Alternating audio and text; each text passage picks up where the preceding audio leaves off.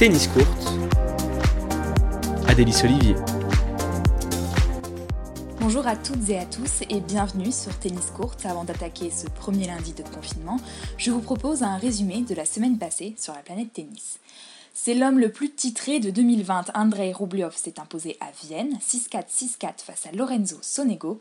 Le russe s'adjuge son troisième titre ATP 500 et son cinquième tournoi de l'année. 15 jours après Saint-Pétersbourg et son entrée dans le top 10 mondial, Andrei Rublev assure aussi sa qualification pour le Masters de Londres. Il y rejoint Djokovic, Tim, Nadal, Tsitsipas, Zverev et son compatriote Danil Medvedev, deux Russes au Masters. Ça n'était plus arrivé depuis l'an 2000 et des certains Marat Safin et Yevgeny Kafelnikov. Pour lui, au contraire, c'est une première. John Millman remporte son tout premier titre ATP à Nur-Sultan au Kazakhstan. L'Australien de 31 ans se défait en finale du Français Adrian Manarino 7-5, 6-1 et conclut une belle semaine après des victoires sur Fernando Verdasco, Tommy Paul et Francis Tiafo en demi-finale. À la fin, c'est Djokovic le numéro 1, même si l'ATP ne l'annonce pas, le Serbe est quasi assuré de finir l'année à la première place mondiale, malgré une défaite en quart cette semaine à Vienne pour lui repasser devant. Il faudrait que Nadal remporte le tournoi de Sofia, tournoi auquel l'Espagnol ne compte pas participer. Novak Djokovic devrait donc finir l'année numéro 1 mondial pour la sixième fois. Il égale le record de Pete Sampras et passe devant Rafael Nadal et Roger Federer. Et dans la foulée, le Serbe a annoncé son forfait pour le Masters 1000 de Paris-Bercy. Le tournoi débute cette semaine à huis clos confinement oblige. Novak Djokovic, Dominique Thiem, Grigor Dimitrov ou encore Gaël Monfils, les forfaits s'enchaînent. Malgré tout, le tableau promet de belles rencontres. Raphaël Nadal tentera d'enfin conquérir ce master qui lui échappe. Diego Schwartzmann et Matteo Berrettini, eux, joueront pour la dernière place au final de Londres. Et les Français, derrière leur écran, auront le plaisir de retrouver Hugo Gaston, phénomène de Roland Garros et qui bénéficie d'une wildcard. J'arrête pour mieux reprendre, annonce Gaël Monfils après son abandon à Vienne face à Carreño Busta et une reprise post-coronavirus compliquée. Le Français met un terme à sa saison pour mieux revenir en 2021 et Benoît Père fait de même à la saison prochaine donc messieurs.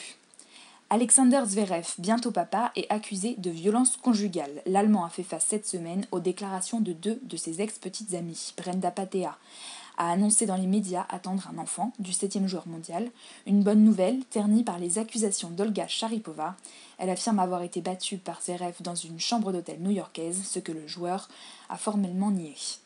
Et chez les femmes alors, pas de tournoi cette semaine sur le circuit féminin, mais des nouvelles quand même. Simona Alep est positive au coronavirus. La Roumaine a de légers symptômes et est à l'isolement. D'ailleurs, ce n'est pas la seule. La Polonaise Iga Swiatek est elle aussi toujours en quarantaine après sa rencontre avec le président polonais, positif au Covid-19. Bianca Andreescu et Ashley Barty de retour à l'entraînement. La Canadienne revient de blessure après plus d'un an sans jouer. L'Australienne, elle, s'était arrêtée avec la pandémie en février. Toutes deux espèrent être prêtes pour l'Open d'Australie. Magdalena Ribarikova prend sa retraite. La demi-finaliste de Wimbledon 2017 se retire après plusieurs saisons compliquées par des blessures. La Slovaque n'avait plus joué de match depuis l'US Open 2019. Ailleurs sur le circuit, l'Espagnol Pedro Martinez remporte le Challenger de Marbella face à Jaume Muñar. À Hambourg, c'est Taro Daniel qui s'adjuge le Challenger face à l'Autrichien Sebastian Hoffner. Enfin, vous vous demandiez où était passé Raphaël Nadal depuis Roland Eh bien, l'Espagnol jouait au golf. Il s'est classé sixième du tournoi des Baléares, tournoi qui rassemblait quand même 23 joueurs professionnels sur les 60 participants. Rassurez-vous, Rafa reste Rafa. Même au golf, le deuxième joueur mondial est bourré de tics et de tocs.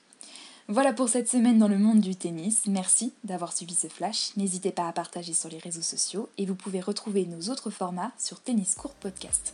Je vous souhaite une belle semaine et un bon Masters de Paris-Bercy.